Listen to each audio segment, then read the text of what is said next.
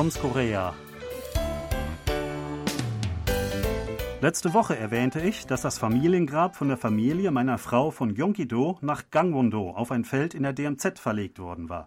Ursprünglich war die Grabstätte an einem Hügel mitten in einem Wald gelegen. Man musste erst an einer Hundefarm und mehreren Reisfeldern vorbeilaufen und dann den Hügel halb hinaufklettern. Der Platz war eine Art Lichtung mit relativ gepflegten Rasen. Die drei Gräber waren hinter bzw. untereinander angeordnet. Das älteste Grab, also von der ältesten Generation, ganz oben und dann jede Generation darunter und ganz unten war noch Platz für weitere Gräber. Jedes Grab war ein grasbewachsener Hügel etwa so groß wie ich mit circa zwei Meter Durchmesser, von den Kindern gern als Kletter- und Sprunggelegenheit fremd gebraucht. Rechts davor war jeweils eine schlichte Steinplatte mit chinesischen Namenszeichen und direkt davor haben wir jeweils Klapptisch und Decke für die Gedenkzeremonie ausgebreitet. Jetzt in der DMZ sind es eher einfache Gräber nebeneinander. Eine Beerdigung mit so einem Hügelgrab war schon ein kleines Abenteuer, fast wie eine Reise zur DMZ. Sebastian, wie war dein Eindruck bei einer koreanischen Beerdigung? Ja, da muss man zunächst mal unterscheiden. Es gibt ja erstmal die Trauerfeier, also die Gäste kommen, um zu kondolieren. Das ist, glaube ich, so der zentrale Bestandteil der Be ja, Beerdigungsfeier. Ähm, das dauert ja zwei Tage, etwa drei Tage. Und danach äh, geht es weiter. Meistens mittlerweile gibt es die Einäscherung und dann eben die, die richtige Bestattung, das im kleinen Kreis nur mit der Familie. Und äh, ja, das äh, ist schon alles ein bisschen anders. Insbesondere eben dieser Teil, wo die Gäste kommen, um zu kondolieren. Das ist ja wirklich also sehr sehr anstrengend auch für die Familie die ganze Zeit da zu sein. Aber darüber wollen wir jetzt sprechen. Ja, genau. Bei uns war das damals wirklich äh, die ganze Nacht äh, möglich, dass Gäste kommen konnten. Also drei Tage lang und äh, dann zwei Nächte auch äh, musste immer jemand ähm, da sein von der Familie, um eventuelle Gäste ähm, zu empfangen ähm, und ähm, die haben sich dann natürlich so abgewechselt, aber trotzdem war es wirklich sehr anstrengend für die Leute. Äh, ja, also ich war mehr mit äh, den unseren kleinen Kindern beschäftigt. Ich war von da davon ein bisschen ausgenommen, auch weil ich die Tradition noch gar nicht kannte. Das ist schon ähm, ja fast 20 Jahre her jetzt äh, und ähm, damals ähm, war mir Korea halt noch sehr viel unbekannter als heute. Genau, bei mir war es auch so. Beim ersten Mal, das war, als mein Schwiegervater verstorben war, da waren die Kinder auch noch klein. Da war ich also nur kurz da und habe auch meine Rolle gespielt als Schwiegersohn, aber ich habe da nicht übernachtet und äh, ich bin dann relativ früh wieder zurück, weil die Kinder dann abgeholt werden mussten vom Kindergarten beziehungsweise der Kita. Dann bei meiner Schwiegermutter, das ist gar nicht so lange her, da war ich wirklich fast die ganze Zeit dabei und ähm, ja, man muss halt als Schwiegersohn oder als Sohn, äh, muss man dann auch die, die Gäste dann begrüßen. Also die verbeugen sich dann auch vor einem und das muss man dann erwidern. Und man steht eben die ganze Zeit bereit, weil ja jederzeit Gäste kommen können, Trauergäste.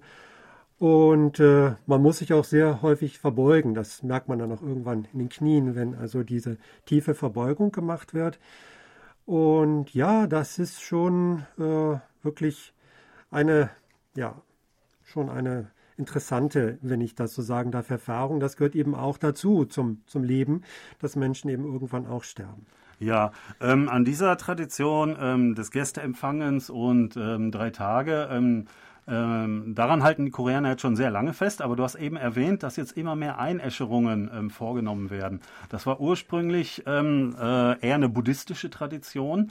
Äh, und ähm, sehr wenige Koreaner haben das gemacht. Sie haben eher äh, Erdbestattungen vorgenommen. Aber da gibt es halt das Problem, dass ähm, es sehr viele Gräber gibt in Korea. Viele Gräber sind halt nicht auf Friedhöfen, sondern auf Privatgrundstücken, so auch ähm, in unserem Fall. Und ähm, es gibt anscheinend die Regel, dass ein Privatgrundstück äh, maximal 10.000 Quadratmeter für solche Grabestätten reservieren kann. Aber es gibt auch Gräber, Privatgräber, Grabanlagen, die viel, sehr viel größer sind. Und insgesamt soll etwa ein Prozent der Gesamtfläche Koreas äh, für Gräber ähm, aufgewendet werden. Das ist mehr als für Industrieanlagen. Und äh, ja, das ist schon ein kleines Problem. Deswegen ähm, wird jetzt immer mehr zur Einäscherung geraten, weil das einfach auch weniger Platz äh, benötigt. Genau, also wenn man in Korea reist, wenn man zum Beispiel mit dem Zug fährt, dann sieht man diese Gräber auch häufig äh, am Rand, äh, wie die dort angelegt sind. Ähm, ja, das ist ein Problem, was du gerade genannt hast. Es nimmt sehr viel Platz weg.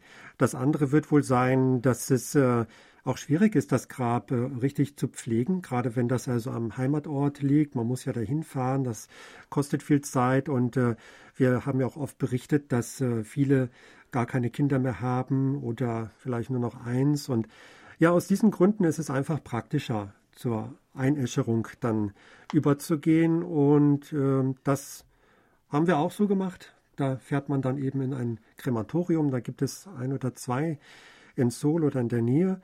Und da ist alles organisiert.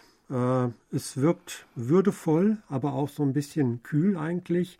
Aber trotzdem äh, sehr ja, schön gemacht, wenn man das so sagen darf, äh, trotz des traurigen Anlasses. Und ähm, dann geht es weiter eben zu dem eigentlichen äh, Ort der, der Bestattung. Meistens muss man dann noch lange fahren mit dem Bus in den Heimatort. Oder, wie wir das jetzt auch gemacht haben und wie es, hier, wie es jetzt wohl auch ein Trend ist, es gibt immer mehr Urnenhäuser. Ähm, auch hatten wir die Möglichkeit, also in unserer Stadt so einen Platz zu bekommen. Das ist sehr günstig und das ist eben einfacher zu pflegen, weil das kommt dann, kommt die Urne, kommt in eine Vitrine.